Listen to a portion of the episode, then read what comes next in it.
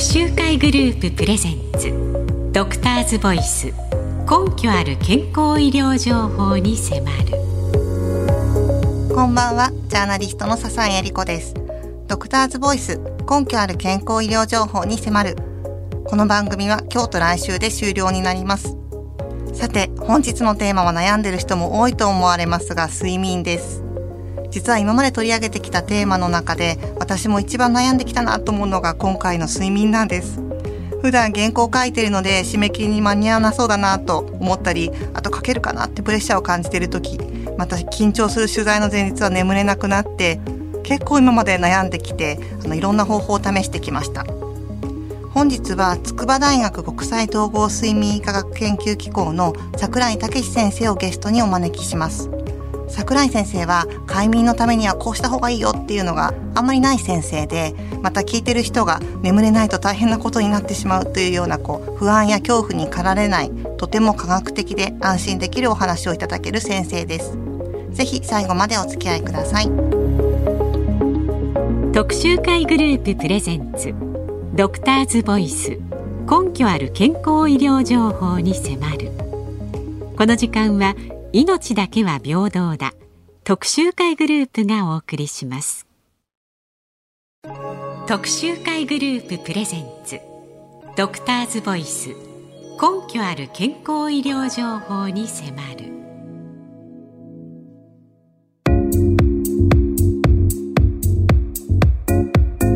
夜中に目が覚める。すっきり目覚められないなど睡眠に関する悩みがあったり今日も眠れないんじゃないかという不安を抱えていませんか？そんなあなたに筑波大学国際統合睡眠医科学研究機構の櫻井武先生が教えます。睡眠を知り自然な眠りを得よう。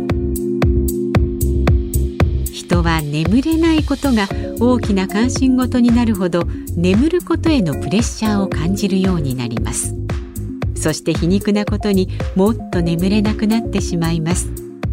本来は眠れないことを意識しない睡眠にこだわりを持たないことが最も効果的な快眠法なのです。桜井先生よろしくお願いします。よろしくお願いいたします、はい、緊張して眠れないとかそういったこう眠れない日があると不安になってしまうんですが、はい、そのまあ短期間の不眠とかっていうのはそれほど問題ではないっていう感じですか？えっ、ー、とまあ睡眠ってそんなにきっちり毎日同じように取らなきゃならない。もちろんあの規則正しい生活するのが一番大切なんですけど、はい、あの翌日何かイベントがあったりとか大切な仕事があるとか、はい、まあ、あるいは何か嫌なことが待ち構えてるみたいなことになったら、え誰でも眠れないので。ああ誰でも眠れない、うん、そうですね。短期な不眠不眠症ではないんですよね。不眠症ではない。眠れないっていうのは不眠ではあるけど不眠症ではないんですよ。なるほど。あのここであの私も以前取材の時に勉強したんですけれども皆さんに不眠症の定義をご紹介しますと週の半分以上不眠がありそれが3ヶ月以上続く場合っていうことですね先生。そうですね。はい、まあこれは国際的に決められているものです。ああそういった時には例えばかかりつけの先生とかを受診して睡眠薬をもらうっていうのも手ですか？できれば、まあ、睡眠障害の専門医ですね、はい、にかかった方がいいのは確かですけど。なるほど、はい、ただ週の半分以上不眠って結構それでそれしかもそれが3か月以上長期ってかなりのあれですよね。そうですね。まあそれはだからもうちゃんと睡眠障害を専門とする先生にかかられた方がいいと思います。うん。以前先生に取材で伺った際にこう睡眠薬っていうのは眠れるためのものではないっていうのは私これ名言だなと思ったんですけど眠れる体験をするっていうことです、ね、そうですねことです。今もう睡眠障害特に不眠障害って不眠症のことですね。の治療ってあの出口を見据える治療が必要だということになっていて、はい、でそれはずっと睡眠薬を飲み続けるのをやめろということなんですよ。だからまあちゃんと眠れるようになったらもう薬を使わないであの体の本来持ってる機能で眠れるようにならないといけないということなんですね。その眠れる体験をするっていうのはするためのっていうのはそれは具体的にはどういうことですか？眠れる体験っていうのは？うん。はい、それはまあ当然健康な方だったらご自宅のその寝室にいてあのお布団だとかベッドに入っていたら、はい、まあ、数分あるいは15分以内には眠れますよね。15分以内、はい、そうですね、うん、はい。逆に15分以上かかるのはやめた方がいいってことですね。そうですね。15分以上かかるとちょっとまあ不眠の傾向にはあるのかなと思いますね。今の人特にまあ睡眠時間短いから、はい、割と早く眠れるのが普通なんですよ。で眠れないっていうのはやっぱ苦しいですよ、はい、そうですね。だからまあ苦しい体験をしているので、はい、それはまあどっちかっていうと不安に結びつくんですよ。ああ、でますます先ほどの冒頭の話で、うん、そうですね。不眠自体が不安になってしまう。不眠が今日も眠れないんじゃないかという。はい、はい、で不安ってまあ不眠不安だけじゃなくて。どんな不安でももうそれ明日仕事あるっていうのもそうですよね。えー、でそれって寝てる場合ではない状況ということ、うん、まあ、脳のその感情を司る場所大脳辺縁系という場所がそう判断しているので、それにあなた起きてなさいっていう命令が出てることなんですね。あなるほど。じゃあ仕方ないってことですよね。それはある意味。そうですね。だから翌日に何かある、はい、あるいは何か明確なその不安の元があるんであれば、それは仕方がない部分なんですね。ないってことですよね。むしろとらわれて睡眠に固執しすぎるとますます眠れなくなるっていう。うん、だからもう寝寝れないこと自体が不安になっちゃうとすごく皮肉っていうか。そうですよね。ますます負のスパイラルにはまってしまう。私もはまっていたことがあるんですけれども。で後半はそうなんです。後半は睡眠についてもう少し深く迫りたいと思いますがやっぱり不安な人はいろんな情報を手に入れてでその睡眠にたくさんの神話都市伝説みたいなものがあるので、うん、ちょっとクイズとして4つ挙げてみました。であのラジオの前のあなたもぜひ考えてみてください。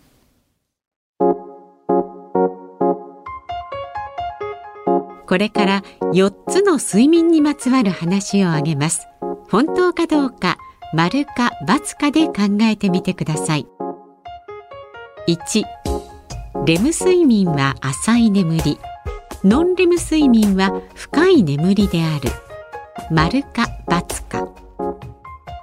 答えは×です。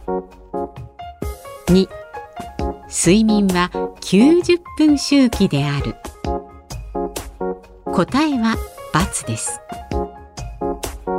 3睡眠にはゴールデンタイムがある。答えは×です。4誰でも7時間は睡眠をとった方がいい。答えは×です。はいいかがだったでしょうか？桜井先生のご著書睡眠の科学にはこれ以外にもたくさんの睡眠にまつわる話が解説してあるのでラジオの前のあなたもぜひ参照してみてください。できる限り後半で取り上げたいと思うんですけれどもまず桜井先生一つ目のレム睡眠は浅い眠りノンレム睡眠は深い眠りっていうのは本当によく言われてることですが、ね。はい、これは違うそういう考え方ではないっていうことですか？えっ、ー、とレム睡眠とノンレム睡眠まあ両方睡眠っていう言葉がついてますけど、これ全然違う状態なんですよ。だからまあ脳には作動モードみたいなものが3つあって、はい、ノンレム睡眠レム睡眠覚醒があるっていうことですね。先生すみません覚醒っていうのはどういう状態のことですか？つまりは起きてるっていうことですね。なるほど。だからまあそういう意味で言うとそのレム睡眠とノンレム睡眠って量的な関係じゃないんですよね深い浅いの。あ量的なものだけではないってことですね、質的に全然違うってことです、あそうですか。逆にそのノンレム睡眠の中に深さがあるんですよ。だから浅いノンレム睡眠から深いノンレム睡眠まであるっていうことです、ね、あなるほど。よくなんか昼寝の時には長くしすぎない方がいいっていうのがあるんですけれども、はい、それは、えーと、ノンレム睡眠の深い眠りに入るからっていうことではない。そういうことですそういうことです。昼あの昼寝ってまあ夜の睡眠を邪魔するような形で取ったらいけないんですよねまず。じゃあ具体的には何分くらいまでだったら、まあ、20分。20分。長くても30分ですね。そうなると深い方に入ってしまうともう完全に夜バージョンになっちゃうっていうこと？夜バージョンになってしまってそれのままだと、まあ、これは深い睡眠まで入っちゃったからきっちり7時間睡眠を取ろうっていう体制に入ってしまうんですね。だから目覚めた後もすごく調子悪い。確かにいっぱい寝た後ってなんかぼーっとしますよね。ねこれ二度寝すると調子悪いっていうのと同じなんですよ。ああなるほど。であのそのあとよく言われるのが睡眠っていうのはこうノンレム睡眠とレム睡眠が90分周期だから90の倍数で起きるといいって、皆さん多分それ計算すると思うんです明日早く起きないとならないから、はい、90分早く起きようみたいな。はい。それはそれはあの無駄ですね。無駄というかしない方がいいです。そうですか。あのというのは今の人で睡眠不足なんですよ大体。